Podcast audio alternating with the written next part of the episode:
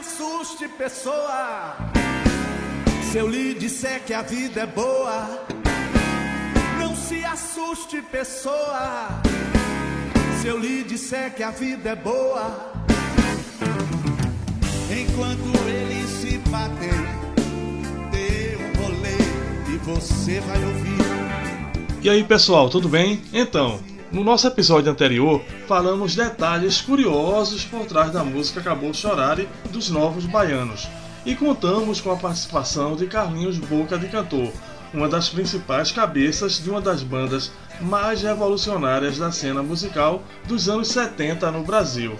Até hoje, os Novos Baianos geram muita curiosidade nos seus milhares de fãs Brasil afora assim como eu, ficam imaginando como era a vida e o processo criativo dessas figuras que um belo dia resolveram morar todas juntas, dividindo tudo, menos a mulher, como o próprio Paulinho fala na entrevista a seguir. Alguns trechos do meu bate-papo com ele ficaram de fora do episódio Acabou Chorare e separei aqui para vocês entenderem um pouco mais sobre o trabalho desse grupo. Olá, cabeçudos! Eu sou V. Carlos Alves e você está ouvindo o podcast Cabeça de Mamute.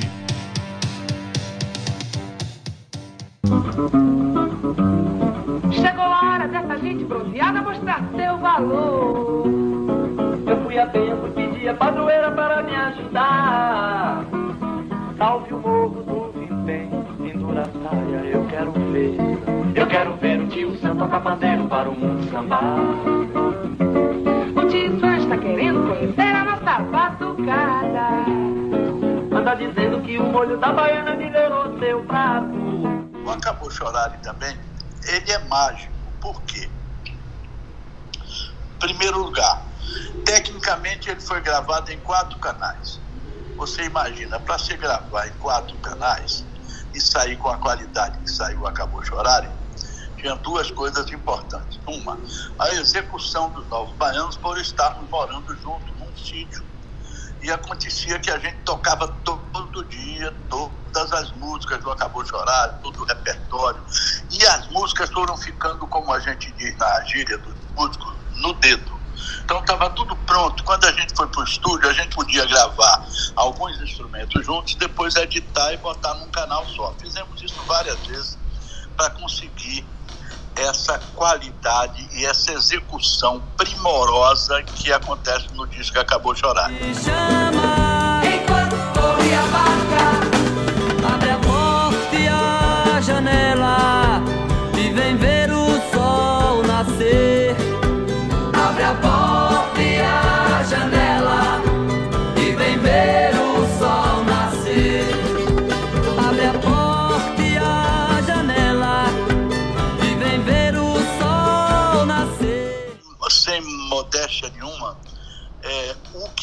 Aconteceu ali foi mágico. Por quê?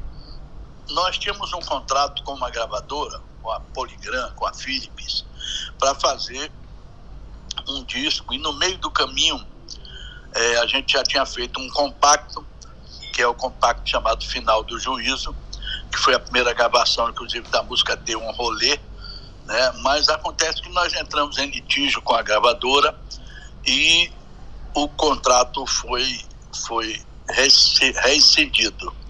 Aí o que, que aconteceu? O João Araújo, que é o pai do Cazuza, que foi quem fundou a Som Livre, ele, quando viu, ele que era do, do meio fonográfico, ele viu a situação, ele chamou a gente de novo, falou, não, tudo bem, vamos fazer o disco aqui, vamos preparar um disco, a gente vai dar condições de vocês fazerem, porque a outra gravadora queria que a gente gravasse na casa de um técnico dele lá, e a gente não achou legal, e também porque o tratamento não era muito respeitoso. Então, com o João Araújo, a gente já tinha feito o Ferro na Boneca lá atrás, né, em 79, pela gravadora RGE, então o Acabou Chorar e tem toda essa mística né, de uhum. ter sido é, milagrosamente voltado para a mão de João Araújo, que era um produtor que a gente achava que tinha muito a ver com a gente, tinha o maior respeito, e era nosso amigo. Só para você ter ideia, a gente, quando estava sem lugar para comer ou para onde ir, a gente ia na casa do João Araújo. O Cazuza era pequeno, E a gente ia lá, então tinha essa ligação muito forte com o João Araújo. Depois tem uma história do Acabou Chorar, além dessa coisa das músicas é, estarem falando da vivência da gente naquele momento da vida brasileira. Você vê, por exemplo, Mistério do Planeta, Besta é Tu, a música que eu sou parceiro também, o Swing do Campo Grande. Swing do Campo Grande, eu não marco toque, eu viro toque, eu viro moita. Era exatamente uma reza que um rezador ensinou a gente para quando a polícia viesse, a gente fosse perseguido, a gente virar outra coisa gente botava a língua para fora, olhava para a língua e dizia: vocês estão se olhando. Se vocês estão se olhando, ninguém pode olhar vocês. Então, tudo isso tem no Acabou de Orar. Minha Essa carne é de carnaval, meu coração é igual. Minha carne é de carnaval, meu coração é igual. Minha carne é de carnaval, meu coração é igual.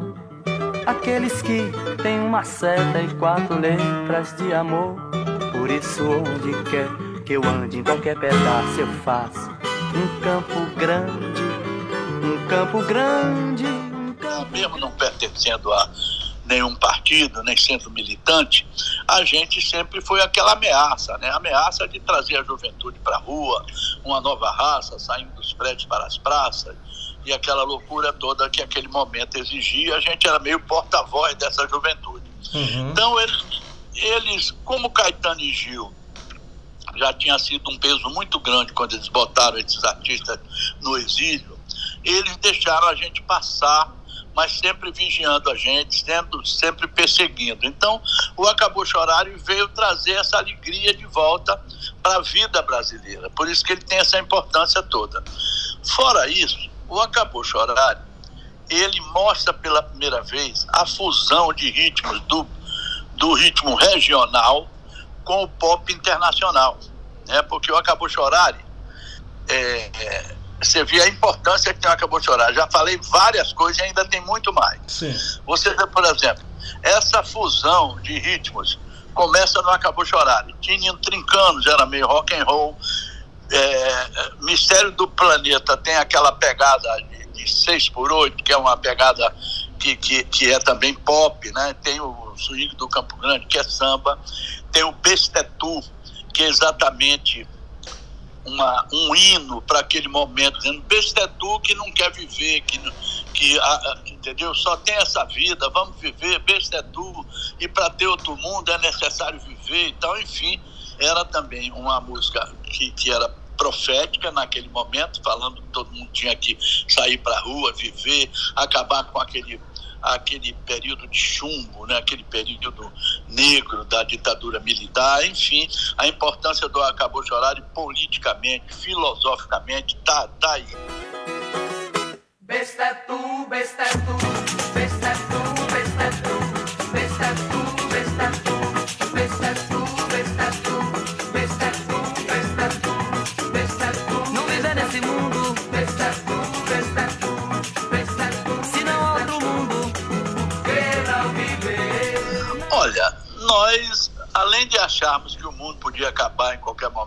gente ia mudar o sistema, a gente achava que a gente tinha certeza que não tinha nada parecido com a gente, porque não tinha.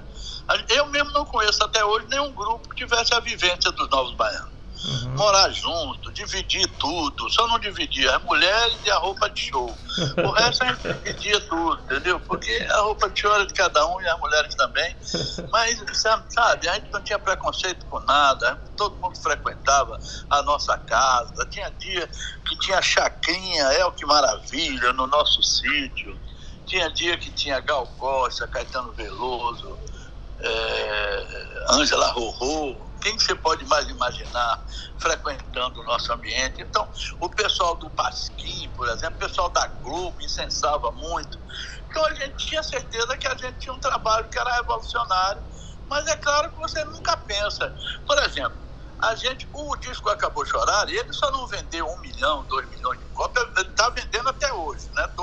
De todas as formas, saiu LP de novo, tem, tem DVD, tem CD, tem está nas plataformas, tem todo tipo de, de, de, de de produto do Acabou Chorare. Mas ele só não vendeu muito naquela época, para deixar a gente numa situação financeira muito legal, porque a capa do disco era muito difícil de ser fabricada.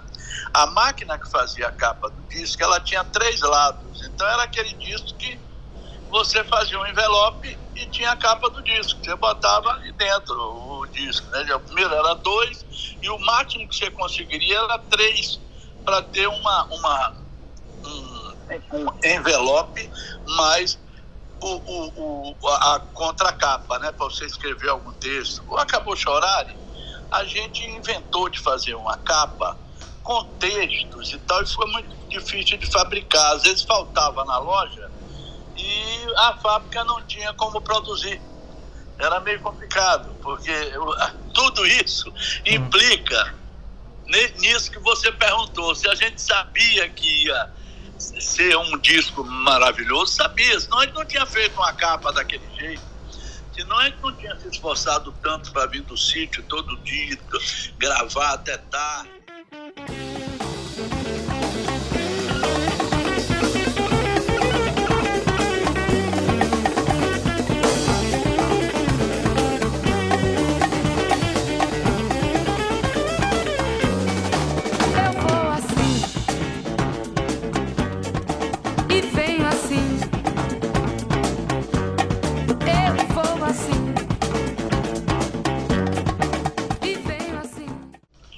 Tivesse certo era o líder.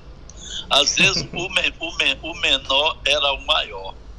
Porque, veja bem, o, o Galvão, que era o mais velho, às vezes as pessoas falam que ele era o mentor, mas o Galvão é muito louco para ser mentor, entendeu? Então, às vezes ele também estava meio perdido e chegava o batinho que tocava tudo, tocava, e dizia, não, vamos ter calma, isso aqui pode ser de outra maneira. Então, o Albano tinha essa liberdade, todo mundo era Novo Baiano.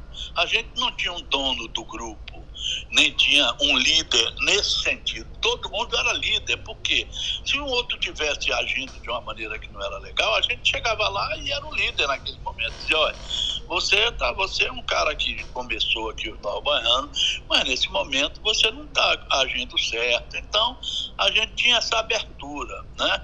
Era um grupo que não tinha dono, não, não, é não era uma banda que tinha um dono e os músicos trabalhavam para ele. Não. Você vê que todos nós tivemos nossas carreiras solo. Jorginho Gomes, que era um músico, Didi Gomes, são músicos conceituadíssimos, tocam com todo mundo, Gilberto Gil, todo mundo quis tocar com ele. Então são os caras que têm carreira solo, mesmo não sendo a linha de frente ali dos nós cinco, eu, Moraes, Galvão, Baby Pepeu. Nós somos os cinco que eram meio linha de frente. Mas os músicos todos tiveram respaldo.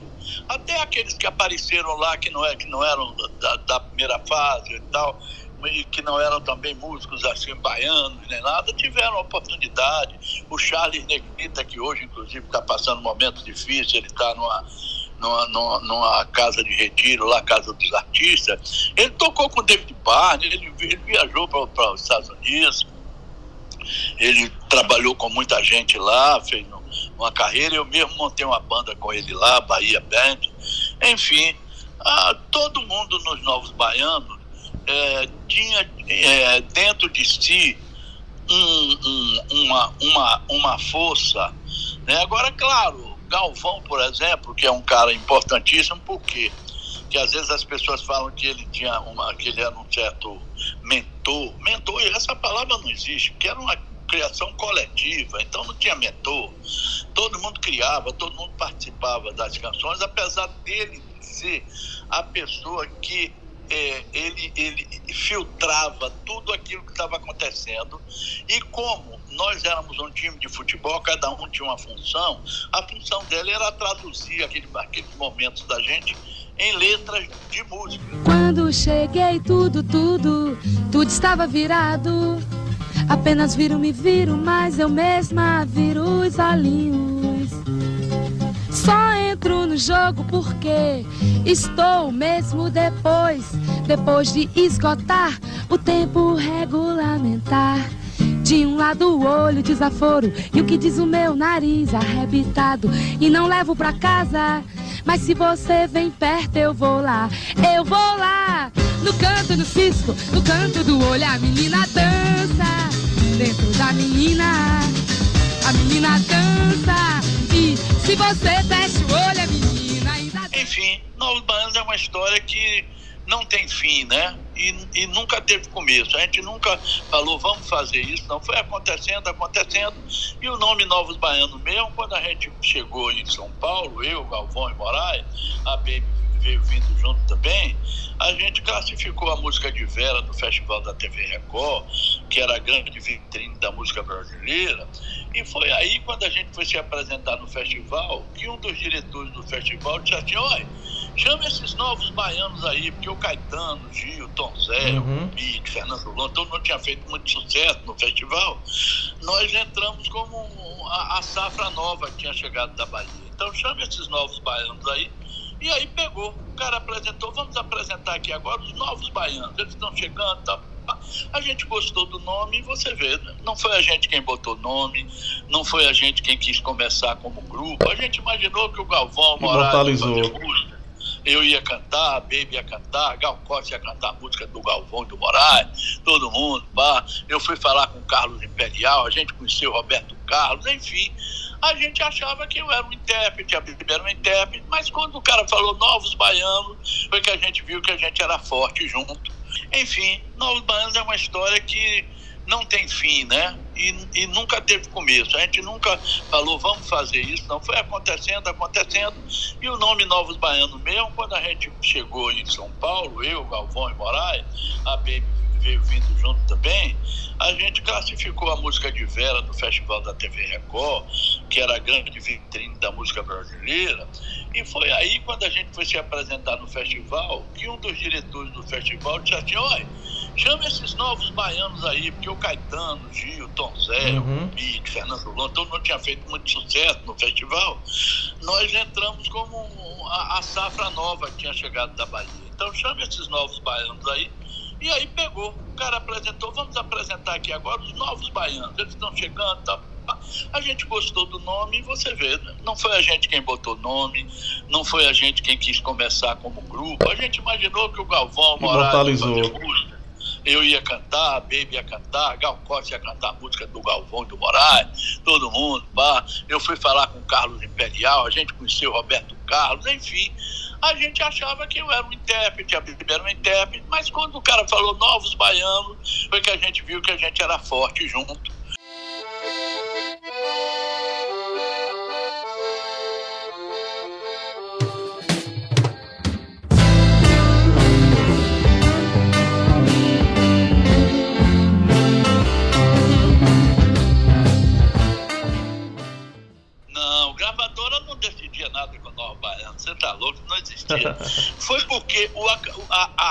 Música Acabou Chorar tinha essa ligação com o João Gilberto. Ela surgiu assim, é, como uma das últimas do disco, e o, e o momento era de Acabou Chorar. A gente estava querendo fazer o Brasil acabar de chorar. Então foi tudo isso junto que fez com que o nome do disco fosse Acabou de Chorar. A música linda que o Moraes fez, ao ponto de dizer que agora ele se considerava um compositor. A influência do João Gilberto, tanto na música, na levada, na suavidade, como na letra também. E a gente muito atento para aquele momento brasileiro que o Brasil precisava acabar de chorar. Um dia lindo aconteceu, amanhã o Brasil acordou sorrindo, acabou chorar e ficou tudo lindo de manhã cedinho e por aí vai. Chegou a hora dessa gente bronzeada mostrar seu valor. Eu fui a tempo, pedi a padroeira para me ajudar. Salve o. Bom, eu não poderia acabar esse episódio sem antes matar uma grande curiosidade.